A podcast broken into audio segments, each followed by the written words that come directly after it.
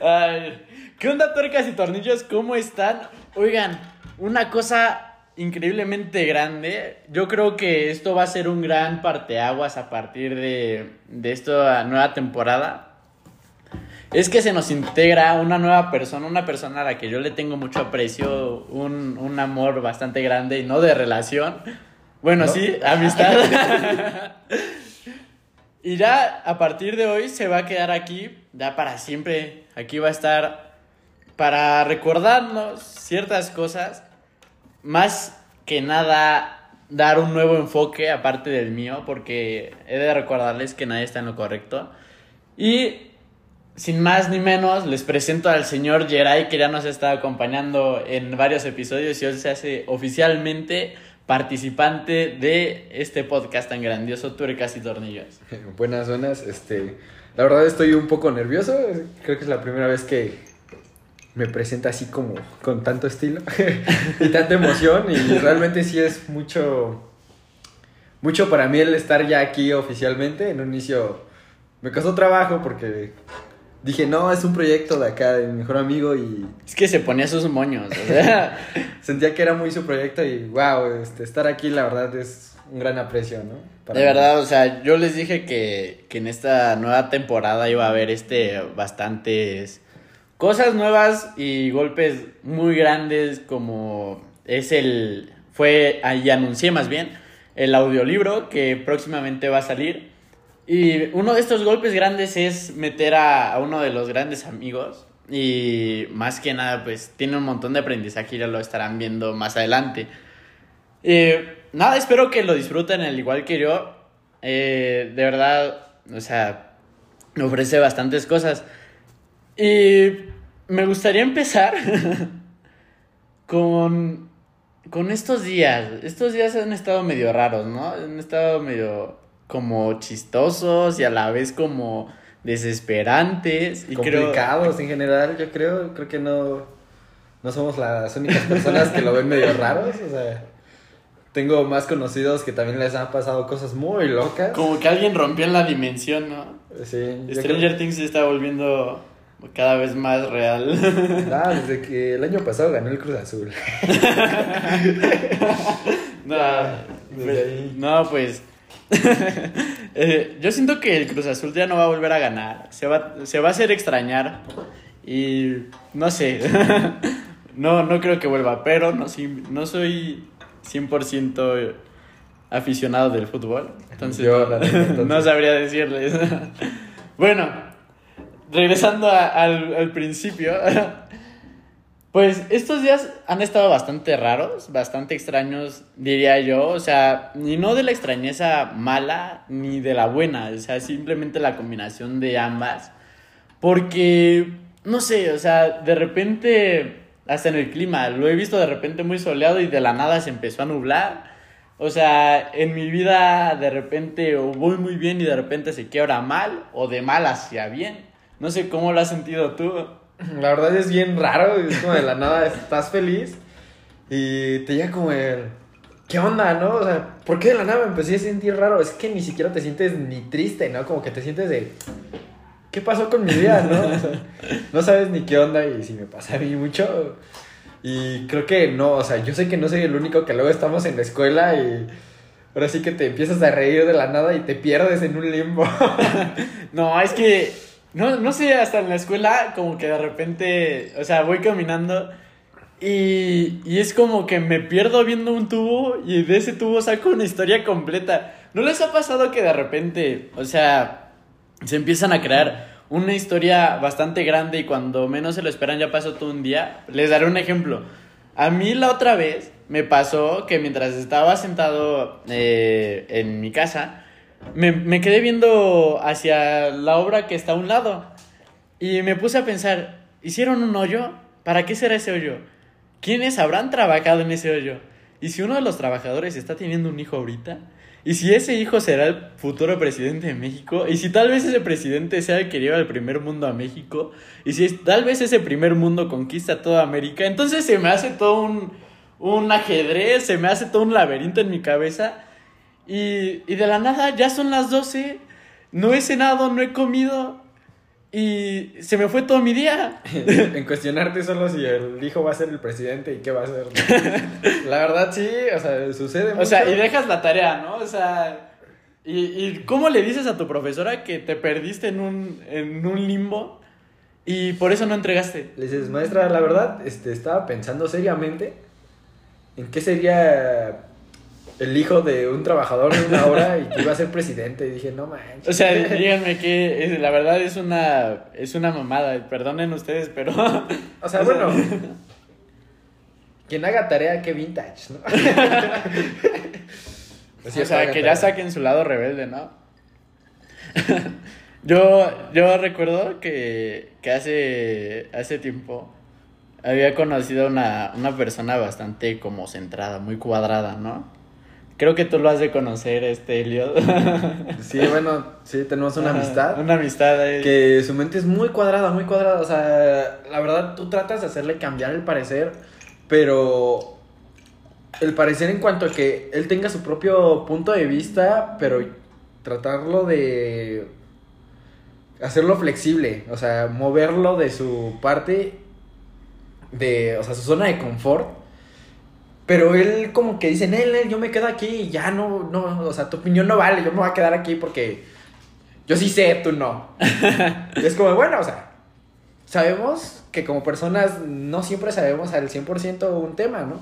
Pero sí tratas de buscar el por qué no sabes, el por qué sí sabes. Y él, no, no, yo sí sé, y así se queda, ¿no? Y, Sí. y luego es muy desesperante, ¿no? Yo Sí, creo. sí, sí. Y, y después de, de ese breve contexto de la personalidad de Elliot, pues digamos que este que esta persona después de, de una pandemia por completo, después de, de unos meses en el, en el salón, ¿no? digámoslo así, se ha vuelto un rebelde sin causa, un- una persona que ya se pasa por la alfombra sin zapatos, o sea, que ya de plano dice, no, voy a llegar a las nueve y media y me vale, ¿no? Bueno, tampoco así porque pues le tocan acá en su casa los chingadas, ¿verdad? Pero, y creo que todos, ¿no? O sea, pero, o sea, él sí llega y luego acá de la nada le contesta a los profesores indirectamente, o sea, y oye, y ahorita que, que dijiste, le tocan a chingadazos, ¿cuándo fue la última vez que te pegaron en tu casa? Creo, creo, como sociedad mexicana, Siempre nos siempre, siempre nos toca el putazo en la casa, ¿no? Entonces, ¿cuándo fue la última vez? Yo creo que tiene primero de secundaria, güey, ya tiene, sí. Hace una semana. Sí, ya tiene, o sea, yo todavía recuerdo que a mi hermana hasta tercera de secundaria le llovían los chingadas. ¿Y recuerdas con qué te dieron? ¿Fue a mano limpia o agarró algo del arsenal? O a mano limpia. O sea, daban los chingadazos así, feos, feos. Es, es mi mamá, la verdad. Pero sí, o sea, la verdad. Ahora sí que como soy el segundo hijo. Es que pues, tienen no una, tienen facilidad para que no se marque el golpe. Ay, O sea, ¿tú, tú quieres llegar al DIF corriendo, o sea, en retromadriza. Sí, y- tu, y tu dices, primer "Mira, pensamiento o sea, de cuando te pegan, voy a escapar voy de a la escaparme de la casa. casa.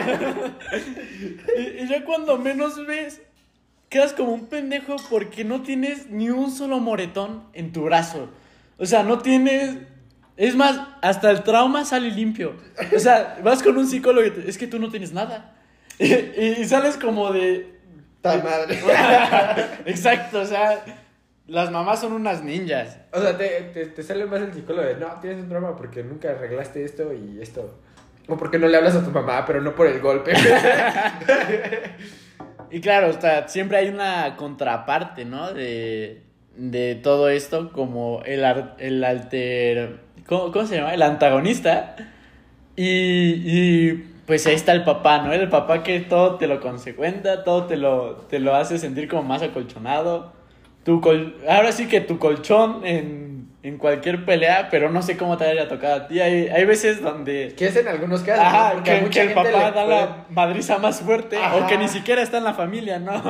Sí, o sea, digo, hay diferentes casos porque tengo acá conocidas, este, casualmente mujeres, por lo general, que quien le da los golpes más es el papá, ¿no?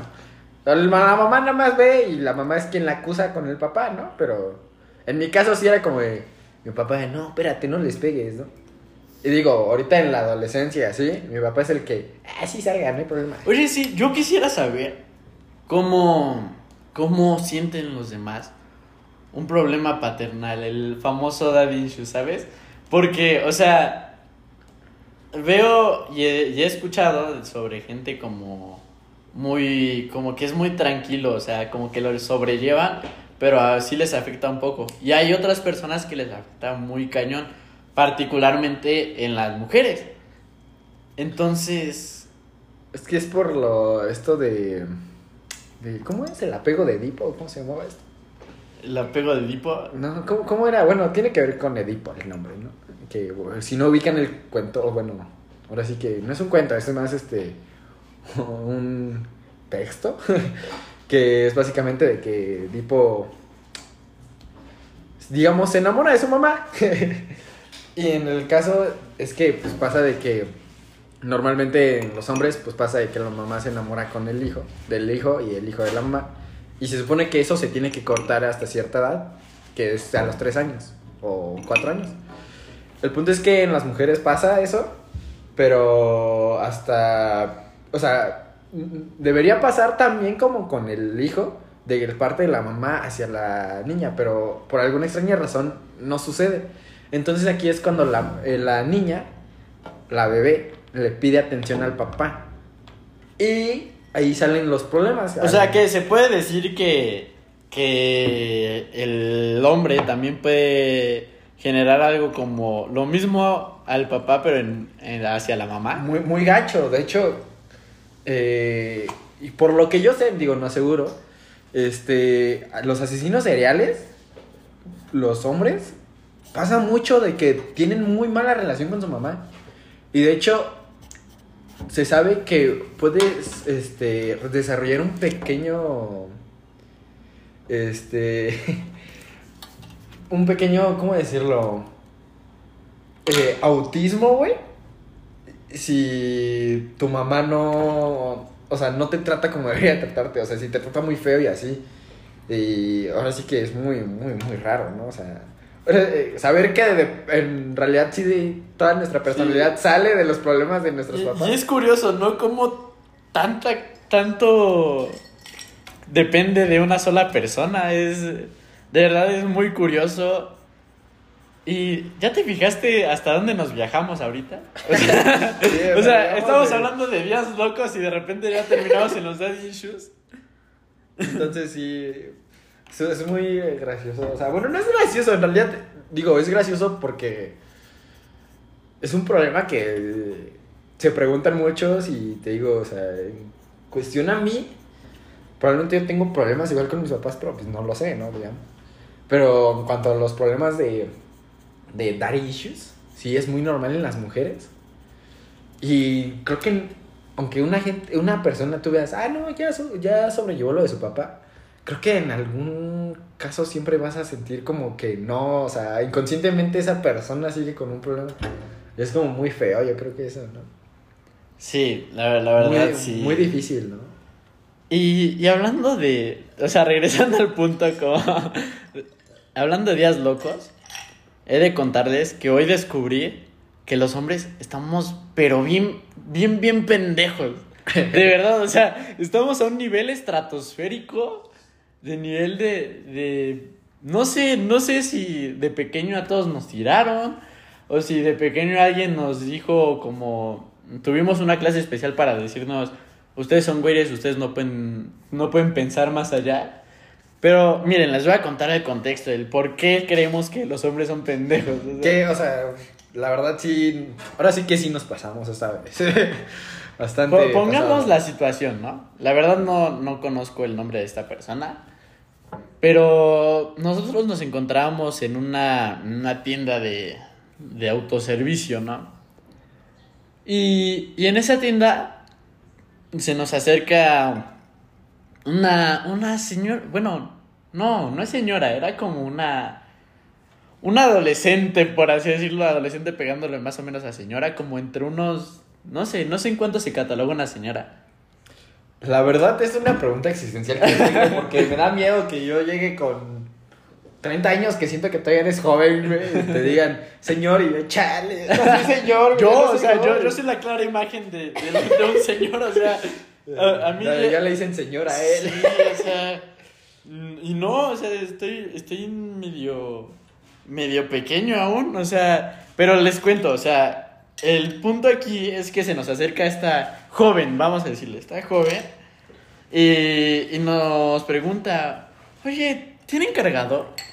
A lo que mi hermano les contesta, ¿no? Sí, pero está en mi depa. O sea, la verdad, les voy a decir que sí suena como, como a indirecta de fuckboy, ¿no? De, sí, Acá, pero está en mi cuarto. acá. Oye, acompáñame a mi cargador por mi cuarto, no, güey. Cargador por mi cuarto. Acompáñame a mi cargador, a mi. A mi cuarto por mi cargador. Acompáñame a mi cuarto por mi cargador. Ay, no, no, no. decirlo, una disculpa, una disculpa. Y ya, ¿no? Y, y- y sucede, ¿no? O sea, lo que en teoría luego dice que tienen planeado. Pero realmente lo hicimos tan. Pues sí, o sea, tenemos, pero acá arriba, ¿no? Y ya fue como, ah, está bien. Y ya no, y ahí la dejamos, o sea, no fue como. Y ella se quedó mirándonos. Y Y nosotros. fue así- como que. O sea, yo creo que, que la persona estaba esperando. Perdón, ¿eh? es que me quedé con lo de co- acompáñame por mi cuarto. a mi cargador. Ay, no. Pero, pero, o sea, se nos quedó mirando como de. Como, invítenme. Como un. No sé, y nosotros bien vale madres. O sea, pasamos, recogimos todavía una coca que habíamos dejado en la mesa. En una mesa donde ella se fue a sentar después de que no le dijimos nada. Se nos quedó mirando todavía, tiramos la basura, recogimos. Y ya que llegamos al, al departamento, Decimos, nos dijimos, puta, ¿cómo no nos dimos cuenta? O sea, y, y creo que eso es algo que, que nos pasa a cada hombre, como enterarnos de la indirecta después de 50 años, ya que tiene hijos, ya que, es más, ya que es abuela. así, ta, me quería dar. Pero yo creo que, o sea, la verdad me quedé pensando yo en eso que estábamos hablando y dije, A ver, ¿somos pendejos o nos queremos hacer pendejos? no, güey, te pendejas en algún momento, porque te digo, yo lo pensé y dije, a las mujeres les pasará, y sí, a las mujeres yo creo que sí les pasa, cuando neta también les atrae mucho Pero a ver, pero puede pasar que al quererte hacer pendejo, te quedes en la pendejada. ¿Me entiendes? Sí, pero por ejemplo, es lo que le decía a tu hermano. O sea, estás casual y captas las indirectas de una persona con la que no quieres estar. Entonces te haces güey y dices, ah, no, no supe, ¿no? ¿Quién sabe qué? Pero cuando es una persona con la que quieres estar y claramente te está diciendo, ya ni siquiera es indirecta, ya es bien directo. Oye, vamos por mi cargador. O sea, y tú de, no, yo te espero aquí. O el, o el típico de vamos al cine y no donde- vamos a ver la película. ¿Por qué haríamos eso? O sea, ajá, o sea, es donde te quedas de. No, es que te apendejas cuando realmente sí sientes, o sea, cuando sí quieres con esa persona así. Ahora sí que si te la quieres dar también incluso, este, suena muy vulgar, pero es como de, hasta te apendejas en eso porque, pues sí, ¿no? O sea, y captas cosas, o sea, sinceramente captas más de la gente con la que no quieres nada que de la gente con la que sí, o sea, es muy raro, ¿no? Y no entiendo por qué pasa, o sea, debería ser al revés, ¿no? Pero maldito mundo, ¿por qué, Maldito nos- mundo. ¿por qué Dios nos hizo así? O tal vez solo seamos nosotros. Y, y todo el mundo está como de, no, pues es que nos hacemos pendejos y nosotros sí nos quedamos en la pendejada. Entonces, o tal vez es cuestión de autoestima, de que dices, no, ¿cómo esa No puede ser, o sea- ¿Cómo esa persona luego, luego, no? ¿Cómo esa Sí, persona es como tener ese estándar, hablar, ¿no? O De- sea, chance también es solamente autoestima y aquí nosotros... y nosotros haciéndonos mil teorías sobre el por qué los hombres somos pendejos. De que, o sea, neta, si te quedas pensando y te dice alguien, no, oye, este, yo quería bailar esta canción contigo. Y tú dices, ¿por qué querías bailar esa canción? Y ya después te das cuenta de que la canción dice procura coquetearme más, ¿no? Y tú, ah, ¡Wow! wow. De, oye, vamos a, a- a cantar justo esta canción que dice, vamos a amarnos para toda la vida. Sí, no, o sea, Y o sea, por más que se te, que se te pegue, o sea, yo estoy, quiero aclarar que estoy hablando por ambos sexos, O sea, por más que se te pegue la otra persona. Sí, de, no, este, oye, Ajá. hazme, hazme dueto en esta canción, te envío poemas de cuatro. Eh, horas. ¿Qué son? Es para... Y tú de, ¡ah, qué qué- chido! qué chido. ¿no? Y o sea, ya 30 años después, como que te das cuenta de. ¡Ah! Quería conmigo. Y pues ya se te fue toda la vida y casualmente ya eres un soltero calvo y con barba, ¿no? Y ella tiene toda su familia hecha, ¿no? Hecha. Y tú de, no manches. ¿Saben? Al- alguna vez sí me sucedió eso. Yo recuerdo. Como ya tiene una familia. No, to- todavía no tiene familia, creo. Una vez me pasó que a mí me gustaba mucho una persona, ¿no? Ya hablamos como de la secundaria, como entre segundo, digamos, algo así. O sea, a mí me gustaba mucho esa persona, pero yo jamás, jamás, jamás capté la, in- la indirecta, ¿no? Como de, oye, es que vamos a cantar la de Yo Quisiera. Si, si la han escuchado, la de Yo Quisiera de Rake, habla básicamente de un amigo que le gusta a la otra persona, pero no tiene como ese, ese valor de decírselo.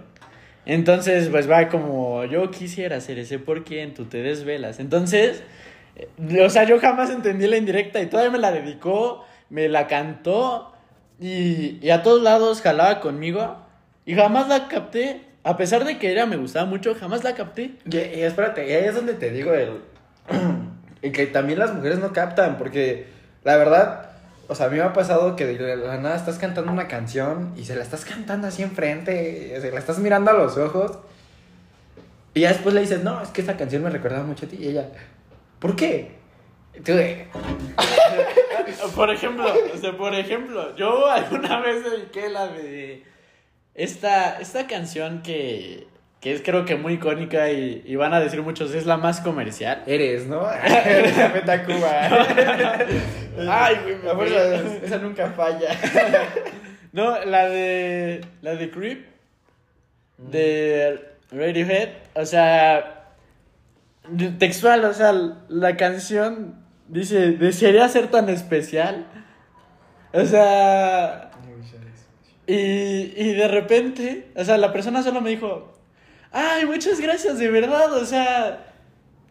Se Y- quedó, y con el- después- se quedó con el mensaje que eres, este, ¿qué dice?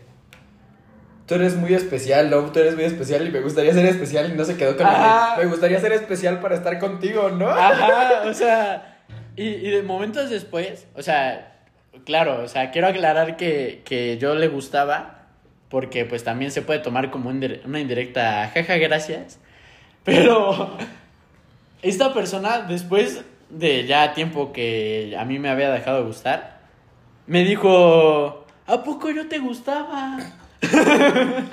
¿Por qué no me lo dijiste? Tú también me gustabas. Y decía, no manches, o sea, te dediqué como mil canciones que te lo decían lo más directo posible. ¿Me crees que a mí nunca me ha pasado eso? Porque yo a mí cuando me gusta alguien sí soy de, ¿me gustas? Eh, es que yo soy muy. Yo, la verdad, soy muy tímido. O sea, yo cuando me gusta una persona, soy tímido, pero bastante. Digamos, o sea, yo la otra vez estaba debatiendo esa, esa frase que me dijo mi hermano y me dijo también este Geray. Todos aman al rebelde, pero cuando el rebelde cambia, se enamora más bien y cambia, se, se les quita el gusto. Y es que yo soy así, o sea, yo por fuera, o sea, puedo ser como, ponlo tú, ¿no? Un, un rebelde, un rebelde sin causa, un romperreglas. Y tal vez eso es lo que les atrae. Pero cuando me, de verdad me gusta una persona, Ya. yo me pongo el mandil y es sí a todo. Y entonces es como que... Sí, lo que tú digas, mi amor. Ajá. Entonces es como que... Que, que al final, o sea, esa persona que le gustaste por ser rebelde, vale, ¿no? Todo. Sí, vale todo, o sea, ya...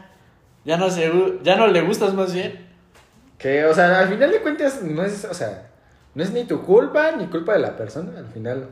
Pero quiero tener este como... como- Quiero que se pregunten en sus casas ahora que lo estén escuchando. ¿Una persona puede mantenerse de verdad cuando una persona le gusta toda la relación rebelde? Yo, yo creo que, o sea, yo cuestionándomelo, yo creo que no. O sea, y, y no hablo de ser rebelde con... con solo la sociedad, porque hasta eso puede ser rebelde con, con, con ella, ¿no? Pero de verdad puede ser rebelde toda la relación.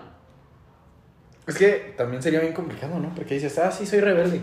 Pero, por ejemplo, a ella le gusta, digamos, el que no tengas un dominio como tal. Pero, digamos, sí, eres rebelde todo el tiempo.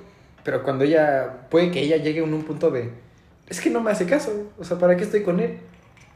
Y cuando ya estás con él y que, con ella y le hagas caso, es como de, pues es que no es lo que quería. Entonces es como ese dilema de, entonces, ¿qué pedo, no? Pero es que yo siento que si hay un punto medio, ya no es amor. Porque ya no estás expresándote como eres.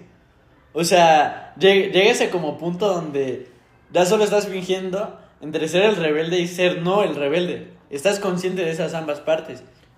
Entonces, se quita como esa, esa fase de, de verdad estar enamorado a hacerlo como un, una obligación. Pero cuando es inconsciente, digamos, o sea, digamos, cuando sí estás como en esa línea de... Y es que, o sea, por eso vuel- vuelvo a la pregunta. ¿Se puede ser rebelde en toda la relación? O sea, es que es lo que te digo, o sea, si lo haces inconsciente y no fingiendo que lo eres o no, o sea, de que si dices, a veces soy rebelde y a veces no con ella, ¿no? Pero lo haces inconsciente solo porque a ti te sale así de, oye, vamos a vernos, y te, no puedo, tengo una fiesta. y después, oye, vamos a vernos, sí, lo que tú digas, mi amor. O sea, ¿qué tal si, pero lo haces inconsciente, no como de, ah, no, este fin con ella, el otro no, este sí, el otro no. O sea, ¿quién sabe? Sería muy complicado, ¿no? Saben, jamás vamos a terminar de comprender el amor, o sea... Y es que, y también la verdad es que también a, nosotros hombres nos puede llegar a pasar el que a mí me gustó ella por cómo era. Y cuando estás con ella, güey, sientes que algo cambia, güey. Pero ella cambió pensando en ti, digamos, o sea, como porque se enamora de ti igual. Y dices, ver, sí me gustó, o sea, ¿qué onda, no? O sea, y luego es como, te quedas, o sea, no solo pasa en el hecho de que el vato es el rebelde, ¿no? O sea, ¿qué tal si tú como hombre te enamoraste de ella porque también era medio rebelde y no lo, y dejó de serlo, ¿no? Digamos. No, no se sabe, ¿no? Sí. Es que es incomprensible porque hay tantas cosas que le atraen a las personas y hay tantas cosas que a la vez lo pueden destruir. Entonces, no sé, creo que jamás vamos a encontrar ese punto medio. El, bueno, también el punto medio es como cuestión de perspectiva, pero así como tal, si uno busca comprender ese punto medio, yo creo que jamás lo va, lo va a entender. O sea, Yo creo que nada más sucede y mientras te sientas como, ya, ¿no? Yo creo que es bien raro, ¿no? Todo entender el... ¿Qué onda? Yo la verdad no sé cómo le hacen esas personas que se aman toda la vida. O sea... Yo, yo, yo por lo que he podido entender, eh, lo que me han dicho es, son puros tratos, o sea, puros negocios, digamos, o sea, de, ok, tú haces esto, yo hago esto, pero tú no dejes de hacer esto, esto, o sea, como que van negociando el cómo lidiar con los problemas. O sea, y al final de cuentas, yo llega como un punto donde ya ni siquiera es relación, ya termina siendo más como una amistad, güey.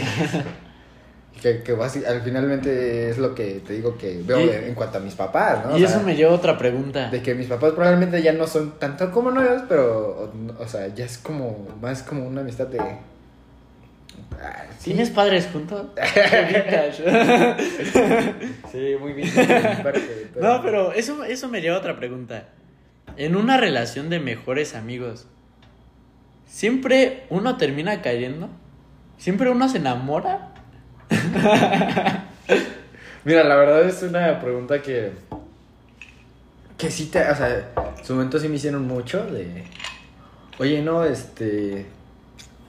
No, ¿no crees que en algún punto se llegan a enamorar? Y también a mi hermano siempre se lo dicen mucho con su actualmente mejor amiga. Y es como de, no, pues, o sea, luego lo ves como cuestión... Pero es que, ¿no? o sea, lo estás viendo desde el punto tu punto de vista. Ajá. O sea, ¿qué tal si la otra persona sí cayó? Es que también es muy raro, ¿no? Pero es que siempre, siempre es como esa línea delgada, ¿no? O sea, porque no solo es cuestión de que solo tu mejor amiga es la que se puede enamorar. ¿Qué tal si una amiga que tú no consideras cercana, pero esa amiga sí te considera cercano, se enamora, güey? ¿Qué haces? O sea, No sé. O viceversa, que tú digas, es que somos amigos, pero yo no soy tan su amigo, o sea, tú sabes que no eres tan su amigo, pero tú sí la consideras como cercano porque tú sí le cuentas más cosas, tú sí le haces más cosas, digamos. Le tienes más aprecio de lo que ella a ti, porque como amistades luego sabemos que no todas las amistades son iguales. Pero pues tú la consideras así, güey. Y que tú sí le tengas, digas, no, es que sí me empezó a gustar. O bueno, no gustar, porque gustar suena más como algo físico, sino que sí me empezó a enamorar el hecho de cómo es. Te cuestionas el. No manches. Y es que, o sea. Es que. Mira, yo soy del, del punto de vista que sí, siempre alguien va a caer. Porque. Porque. O sea, llega un momento donde empiezas a tener como ese amor platónico. Que tengo que resaltar que el amor platónico no es un amor imposible, es simplemente un amor de, de admiración también. O sea, llegas a esa admiración y ese todo que no sé, o sea, uno siempre va a terminar cayendo porque le gusta tanto a esa persona el cómo es y Le gusta ese apego, ¿no? El de. claro, Estuve conviviendo contigo y me gustó estar contigo, ¿no? Bueno, después de, de una breve pausa, bueno, un poco grande. bueno, seguimos con el tema y te decía, o sea, sí, sí, este, uno siempre termina queriendo porque genera ese, ese apego, ese, ese, no sé, se empieza a formar tan fuerte el lazo que empieza A, se- a sentir ese amor en cuanto a pareja y Ajá. amistad. Y a la vez creas, creo, una idealización. Que ese es otro tema, o sea, que también tiene que ver mucho la idealización. Y con esto quiero meter el... ¿Es posible enamorarse de dos personas? Pues mira, nosotros habiéndole preguntado a alguien profesional que trabaja y ya tiene su título en psicología, pues sabes que nos dijo que no, que solo te enamoras de una persona y a la otra la idealizas respecto a esa persona de la cual estás enamorado en ese momento. Que creo recuerdas lo mismo que decían de los amantes, ¿no? Ah, sí, que... ¿Cómo era? Que al amante, el amante lo tienes idealizado. O sea, es como esa persona perfecta, esa persona que, que llega a ser como la persona que te satisface, la, a la que, con la que te gustaría estar. Pero. O eso crees, ¿no? o Eso crees más bien. Pero de la que ver- de verdad estás enamorada o enamorado es del esposo o esposa. Que sale la pregunta de, ah, ¿por qué si está enamorado? Porque le engaña, ¿no? Un pedacito. Ajá. Pero que, ¿por qué no la, re- cómo nos la respondieron? Que es porque, al final de cuentas, este, llega un punto que se te hace medio tedioso, ¿no? Algo así. Sí, o sea. Pero sigues, no sales de ahí porque realmente sabes que las vivencias, o sea, lo que van a seguir teniendo y así es lo que te gusta, ¿no? Exacto. Que no sea. con otra persona realmente lo vas a tener. Ajá, entonces, este, pues vuelves una idealización, o sea, lo que no tienes con una persona lo quieres hacer con la, con la otra, tal vez. Entonces, es todo un rollo. Y es es chistoso como, como estamos envolviendo todos estos temas y todos van saliendo de un gran día loco, o sea, y pues, qué mejor expresión de un día loco que este, es- este episodio, o sea, el, el hecho de, de abarcar desde problemas paternales y hasta ahorita el, el amor y los mejores amigos. en un pensamiento. Ajá, o sea, simplemente es un día loco. o sea, de repente estamos en la cima de un de una pregunta y tenemos que volver a bajar para volver al tema principal. Y ahorita volvemos a subir. Es una montaña rusa. Y como montañas rusas he escuchado bastantes. Recién para este capítulo hice un este un un, un trabajo de campo.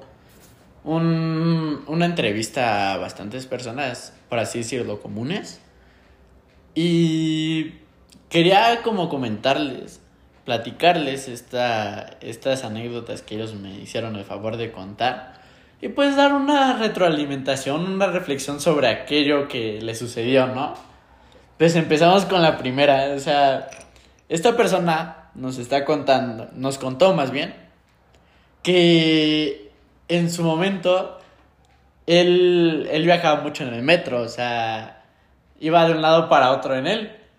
Y llegó un momento, no sé, tal vez por curiosidad, tal vez por porque ese día estaba muy empático.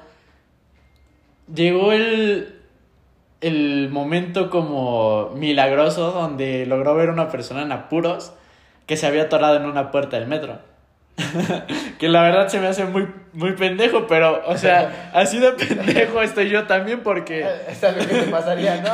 es algo que me pasaría y algo más bien que me pasó, o sea, les he de contar que, que una vez que, que yo usé el, el Mexibus... a mí se me atoró una mochila, me- sí, a mí se me había atorado una pierna afuera.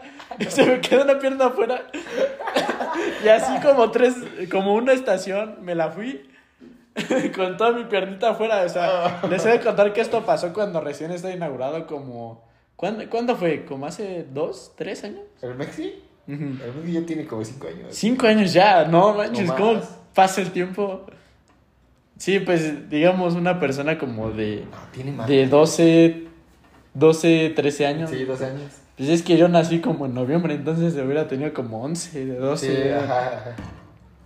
Sí, pues, pues, pues digamos, volviendo a la anécdota, o sea, esta persona se le atoró su pierna, según este, esta persona me contó, se le atoró su pierna y, y, este, y esta persona tan maravillosa al intentar rescatarla, porque en un metro ya estamos hablando de un trayecto más largo, de lugares oscuros, donde puede pasar otro metro a la inversa y pues te vuelan igual y tu pata, ¿no? Entonces, que no creo, porque si hay un espacio, ¿no? Sí, sí, sí. Pe- pero, digamos, alguien te va a comer tu vida. Bueno, esta persona vas a- va a quererla ayudar. Y a la hora de ayudarla, que lo bolsean. Lo bolsean y le vuelan sus audífonos, su dinero y su celular. Se me hace una tremenda mamada. Que una. O sea, ¿qué tan ojete tiene que estar la sociedad ahorita? Que, que al querer ayudar a una persona, sales jodido tú. O sea, o sea, pon tú. México. Ajá, o sea, esa persona tal vez quería hacer su labor del día y le vuelan sus audífonos, su celular y su dinero. es una mamada. Bien, Ahora entiendo por qué todos dicen que México es un lugar surrealista. Y ahora también entiendo por qué si nos cuentan una historia como de, no sé, el, pre- presidente, el presidente quieres, no sé, hacer una película de Ráp- Rápidos y Furiosos, te lo crees, güey. Por el simple hecho de que México es tan surrealista que puede llegar a pasar. Es que México sí está, está, está muy cabrón, verdad. O sea, te pones a pensar cómo está la sociedad, o sea, te pones a pensar en el presidente, las cosas que dice. Pues Salvador Dalí lo dijo, hermano. O sea, lo, lo dijo eh, y citando sus palabras, no, No pienso volver. es una mamada. No, no pienso volver a un país que es más surrealista que mis obras. O sea, con eso te lo dice todo. O sea, Y es que está, está muy... Wow, o sea, realmente no sé.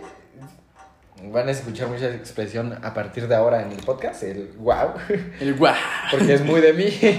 Pero no, o sea, realmente sí me quedo yo mucho de wow, o sea, ¿qué tan loco puede estar México como para que realmente te puedas creer de todo? O sea, ya llega un punto donde llega un familiar y te dice, no, iba aquí afuera pasando y vi cómo este, se bolsearon acá alguien enfrente mío y no dijo nada, solo siguió y dices, ¿cómo siguió? el ¿Cómo lo adaptas a la correteando?" normalidad? O sea, ¿cómo, cómo lo haces tan normal que alguien te bolsee? O sea, O sea, ya, ya hasta le hablas de tú al, al ladrón de, ¿qué pasó, mi Jaime? ¿Sí? Bueno, perdóname, hoy solo traigo 50 varos, ¿no? No, y de hecho hay una historia ahorita que dijiste esa, que mi hermano me contó que uno de sus profes, justamente cuando mi hermano iba en Nobel, que venía en la combi, creo que fue el profe de Richard, Pinche Richard. este, venía en la combi y pues ya, dice, no, ya, este, ah, ya se la sabe, que quién sabe qué, este, ah, no, de que si querían cooperar para algo y quién sabe qué, y ya el profe, creo que dijo, no, este, no, no puedo, este, quién sabe quién, o sea, dijo, no, pues solo tengo esto, ¿no? Y ya le da 10 pesos. Dijo, bueno, ya no, yo no quería esto y que los empieza a robar, ¿no? Y ya este, el profe sí como que se empieza a quitar acá su reloj y ya iba a dar su reloj. Y le dice, no, tú no, tú sí me diste. Y es como, ¿qué, qué tan surrealista, No manches, o sea, tú sí me diste. O sea, Pagó premium. A huevo, ajá, como, tú sí pagaste México antes. premium, no Tú pagaste antes de que te robaran, no hay pedo. Sí, O sea, ¿qué tan surrealista? O sea, O sea, imagínense, ahí les va otra anécdota. O sea, a mí una vez salimos a... Pues fuimos a, a llevar a una persona a su casa, ¿no? Y en el transcurso pasamos a una tienda. Yo estaba comiendo papas y de repente dos personas se nos paran. Dicen, Cámara, o sea, ya tan quemado está el cámara que en cuanto nos dijeron cámara, ya ¿Qué? empezamos a quitarnos todo. Y ahora tiene como una pinche programación Sí, neurolingüística, cámara, ya güey. se la saben. Y yo comiéndome mis papitas como si nada. O sea, mejor yo me esperé a que me quitaran el celular, que me bolsearan, a yo dárselos, solo comiendo mis papas. O sea, ya tan normal lo tenemos, que lo adaptas así. Que dice, ya valió, ¿no? Ya. Sí, o sea, ya, ya ni les haces de a pedo, o sea, ya solo lo das. Y te quedas como de, ni pedo, mañana compro otro. ni Sí, pedo, pues ya pasó, o sea. Que es muy triste, la verdad. Sí, pero, pues, o sea, es muy triste. su- surrealista de que, pues ya, me están bolseando. ya no dices ya ni pedo, sea. Ya, ya ni pedo. Ya El lado bueno es que pues todos estábamos como... Que realmente yo creo con que también, por ejemplo, si nos vamos a Estados Unidos, tiene también esa parte surrealista de que ¿Quién se le ocurre, a quién se le ocurre llevar una película a la realidad asaltando, bueno, no asaltando, invadiendo el Capitolio? No sé. O sea, pero- digo, en Estados Unidos ya ven tan normalizado el que alguien se ponga a tirotear una escuela, güey. Que ni les da miedo que suceda, güey. O sea, está como de verga, güey. O sea, que tan surrealista. ah. Dicen que cada semana, güey, cada mes mínimo, güey, siempre te. Sí, no, la estadística está en algo así como ¿Qué de como- cada mes. No, la otra vez, este, dieron balazo en esa escuela. No, pues aquí, es como aquí en México, o sea, ayer tirotearon allá atrás, en el Oxxo. O sea, dime, dime, o sea, tú dime, Pero, o sea, güey, ¿qué tan cabrón debes... Oxxo, güey. Allá Pon- pon- espera, espera, escuela, espera, mamón. espera, ponlo tú. ¿Qué tan cabrón tiene que estar México para que los Oxxos no se quiten, se blinden, güey? O sea, no mames.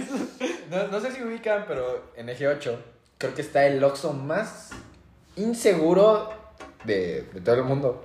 Y es un Oxxo blindado, o sea, y está blindado acá, chido.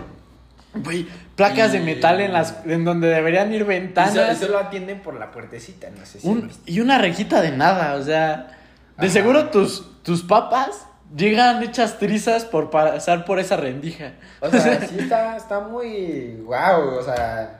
Yo creo que ya ni siquiera ocupan uniforme del Oxxo. eh, O tal vez un uniforme del Oxxo como tipo militar, pixeleado, camuflajeado, que solo diga Oxxo en letras negras. El chaleco de... Antibalas. el pinche dice Oxxo, Un, un pinche traje antibombas, güey, de esos grandototes. No manches, o sea, es una mamada. Sí, no. Y pues vamos a continuar con la siguiente anécdota porque si no nos perdemos más aquí. Y pues esta persona nos estuvo contando, pues creo que la clásica mexicana, esta persona llegó a una relación, se comprometió, la clásica, te voy a amar siempre, te voy a adorar para toda la vida. ¿Qué pasó? Se la voltearon, le, hicieron, le hicieron firmar un papel donde decía que los bienes les iba a pertenecer a la otra persona. Y chin, que su esposa se queda con la casa, el coche y los hijos. Yo dije, no, no. no manches. yo creo que ese es mi temor de casarme también. Manches. O sea, digo, no pienso tener hijos tampoco y tampoco casarme, pero si llega a suceder es como de, chale, si nos divorciamos me va a quitar todo. Que la neta, si yo me caso es por ser una señora mantenida. Digo, no quiero yo trabajar. Creo que es la idealización de cada persona ahorita adolescente en México ser mantenidos. Ah, no, es que la verdad yo, yo sí me cuestiono, digo. ¿En qué momento este alguien dijo, no, ay, yo, yo, yo quiero ser independiente? Nah, yo la neta sí quiero que me den. o sea, yo sí quisiera vivir mantenido, la neta. Pero pues cada quien, ¿verdad? Pero espera, o sea, no termina ahí en que se quedó con los hijos. Más tarde, Una no, pensión. para chingón, chingón y medio, güey. O sea, Una este pensión, güey Se la vuelve a voltear. ¿Cómo? No sé. No soy estudiante de nada de derecho. Pero este güey recuperó la casa. Recuperó el coche. Pues los hijos, ¿quién nos quieren, no? no, sí, los hijos te los puedes quedar. No, no, no. Ese sí no me lo sé. No, pero también recuperar los hijos. Mínimo un dos días por fin de semana cada es 15. como de, eso es este, don o una maldición.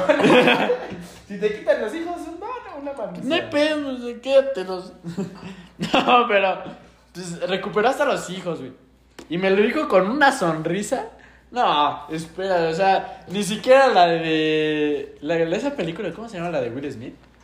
La de. Este, Ay, ¿cómo se llama? En busca de la felicidad. Ándale. Ni siquiera la sonrisa que quedó al final le ganó a la sonrisa que me dio el señor al saber que ya tenía casa, coche y hijos.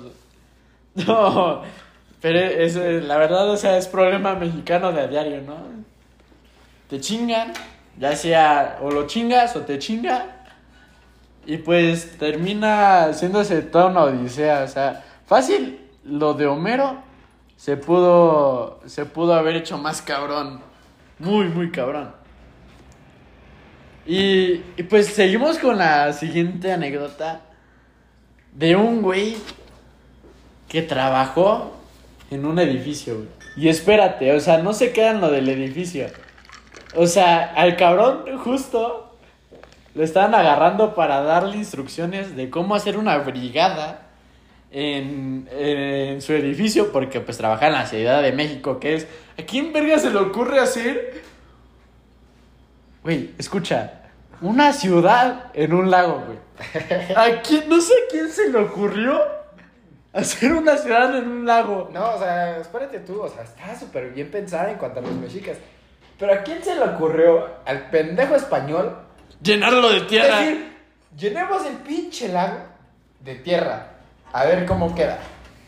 O sea, de verdad, mm, sí te cuestionas. dices, Neta, y no, y, o sea, no, la verdad no tenemos nada en contra de los, de los españoles.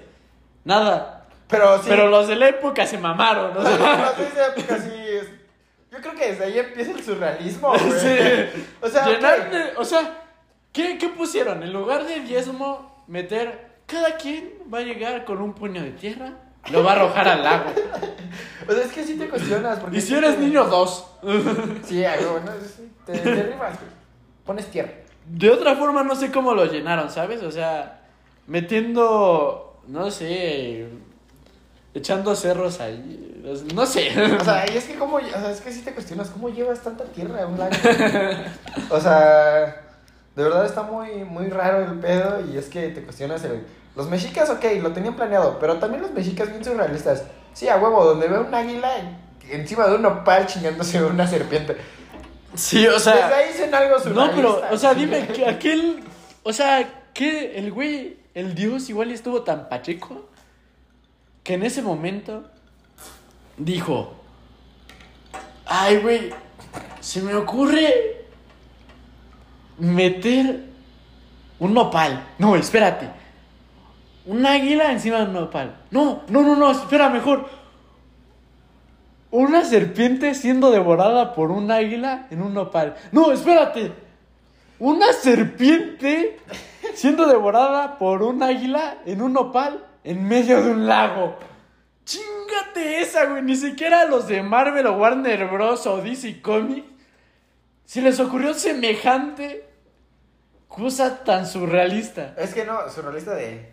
Porque, por ejemplo, se cree, eh, según yo, habían sabido que sí habían visto la serpiente, güey. O sea, habían visto la águila chingándose la serpiente, güey. Y dijeron, no, pues aquí la hacemos. Dicen, él, él, él, le falta el pinche nopal, güey. Dijeron, un tal madre. Seguían buscando, seguían buscando. Y la ven encima de un lago, güey. Ah, aquí dijo ese güey. Sí, o sea, se me hace una, una, una cosa. o ese güey, a huevo iba a poner el pinche.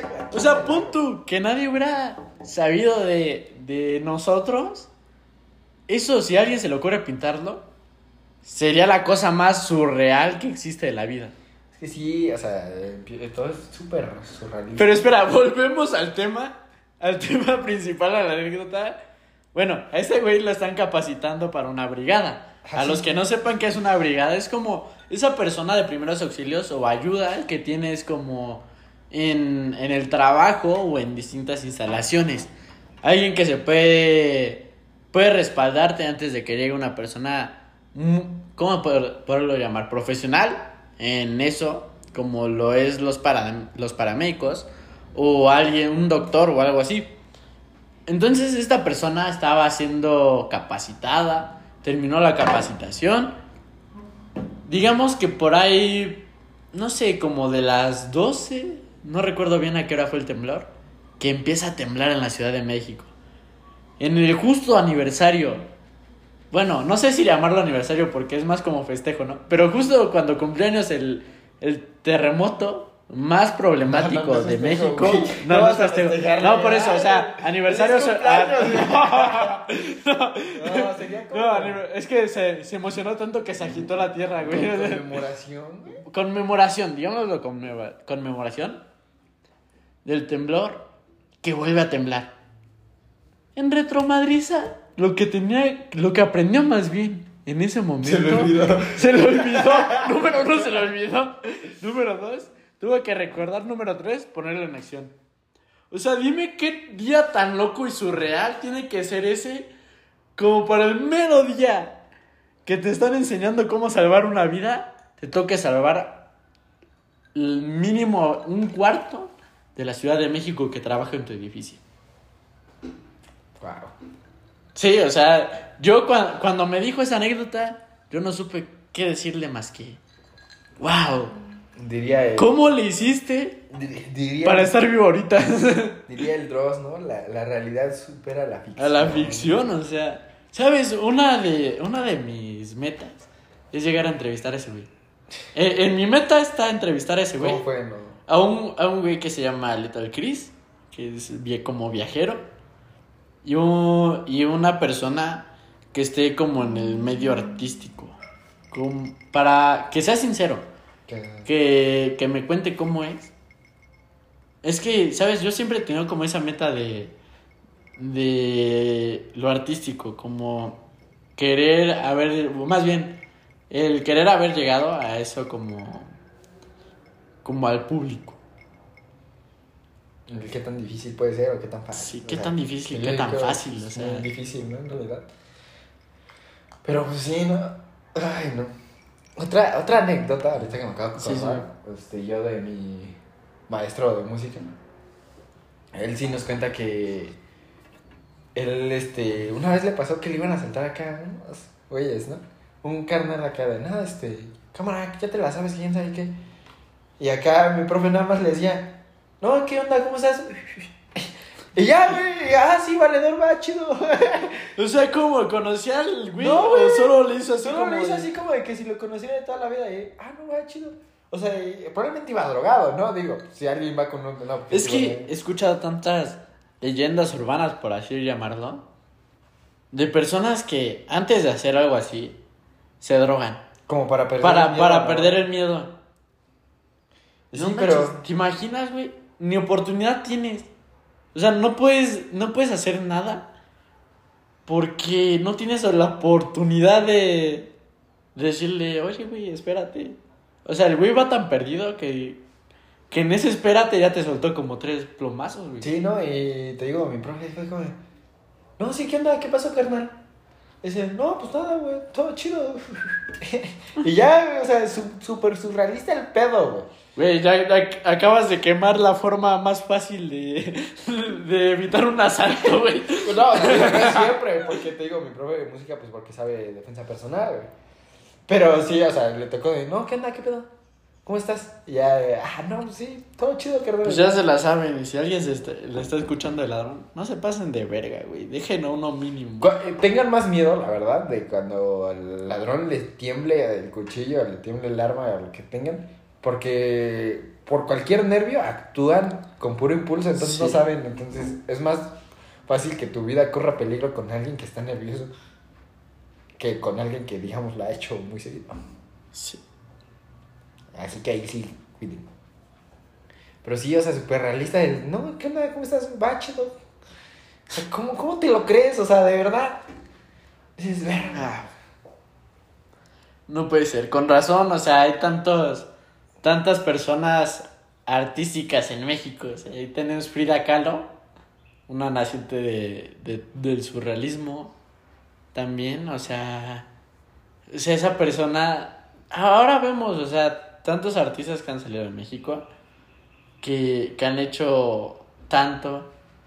Y pues, ¿cómo no hacerlo si, si desde épocas prehistóricas, o sea, llega, llega el punto del surrealismo? Es que O sea, yo siento que antes de que llegaran lo- cualquier civiliza- civilización humana, perdón, las hormigas tal vez estaban bailando el Hakuna Matata aquí. No, o sea, es que es- te quedas pensando y dices, ¿a qué chingados? ¿A qué pez se le ocurrió? Voy a salir a la Tierra, güey. Y de ahí viene toda la evolución de, ah, tengo Yo creo que esa es la base de la rebeldía, Eh, de- de- ¿sabes? pero es, la base de la rebeldía, pero también es súper real- surrealista. Es como, no tengo piernas, pero quiero salir a la Tierra, Pero güey. quiero salir a... O sea, sé que no respiro afuera, pero, aún quiero- así quiero quiero- salir. Y voy a seguir insistiendo hasta evolucionar. Por güey. estos dos grandes que me cargo, quiero salir a la Tierra a ver qué se siente. O sea, yo me imagino el de, a ver si evolucionamos más rápido. Tú en el agua y yo aquí en la Tierra le damos. O sea, dime, ¿qué, qué tan...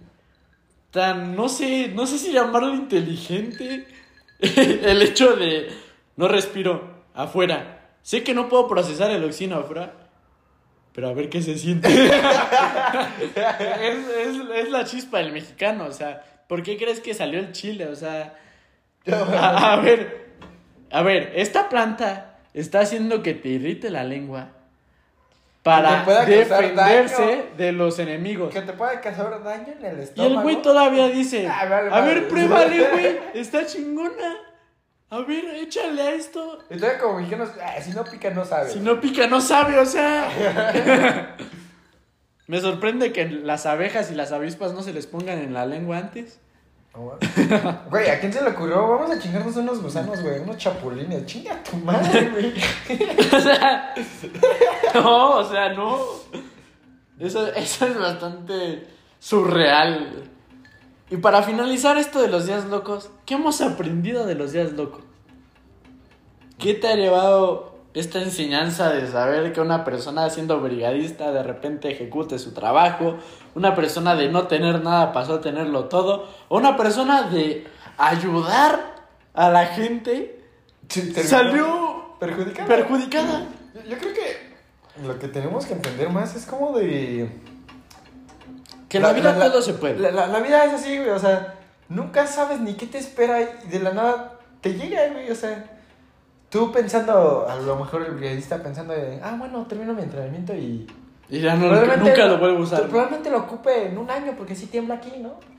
Pero nunca se esperó que lo iba a ocupar ahí, ¿no? O sea, y es como, la vida llega cosas inesperadas, ¿no? El de, no, este, le voy a ayudar a este carnal, ¿no? Este, de la nada, cuando ves, ¿en mi celular? o sea, ya es como te, te, te quedas, yo creo que la, la reflexión es como de, en la vida te, te tienes que esperar lo inesperado. Claro. O sea, nunca sabes nada, ¿no? Sí, o sea, nadie puede asegurar nada. O sea, te diré lo, lo que aprendí. Siento que en la vida todo puede pasar. Todo, todo. Y posibilidades siempre hay. Esto creo que me deja la enseñanza de siempre ser positivo. Porque creo que, que todo se puede, güey. O sea, si tú sientes algo tan básico como el hecho de, no sé, igual y la que me gusta no me va a hacer caso, se puede, güey. Igual, y si dices, el trabajo de mis sueños tal vez no es posible, claro que se puede. Porque todo puede pasar. Si, si tal vez México te ha demostrado, o el mundo te ha demostrado, que tan surreal es el hecho de, ok, está temblando, pero antes te preparé para esto. Ok, quieres hacer algo bueno, pero antes te tienes que dar esta lección de vida tal vez. O sea, a mí me deja como la lección positiva de, del hecho de, no sé, o sea, lo positivo, ¿sabes? De que al final todo es posible, ¿no? Sí. Y quiero finalizar esto, pues diciendo simplemente que, pues, güey, o sea, todo se puede, o sea, lo que te propongas se puede lograr. Y ta- tanto se puede como tienes que prepararte para las cosas malas que vienen. Porque así como puede pasar lo positivo, te puede pasar lo negativo. Así que tomarlo así nada más. Tomarlo como una precaución más que nada. Sí, yo creo que sería lo, lo mejor y al final. El punto es que pues, la vida es tan inesperada que nunca sabes qué te espera, ¿no? O sea, Exacto. No puedes decir esto me va a pasar mañana porque no tienes ni la menor idea. Sí. Y pues nada, o sea, espero que les haya agra- agradado este episodio. Quiero que se vayan con eso para que piensen a lo largo del día. Y nada, o sea, los amo y hasta luego. Buenas noches.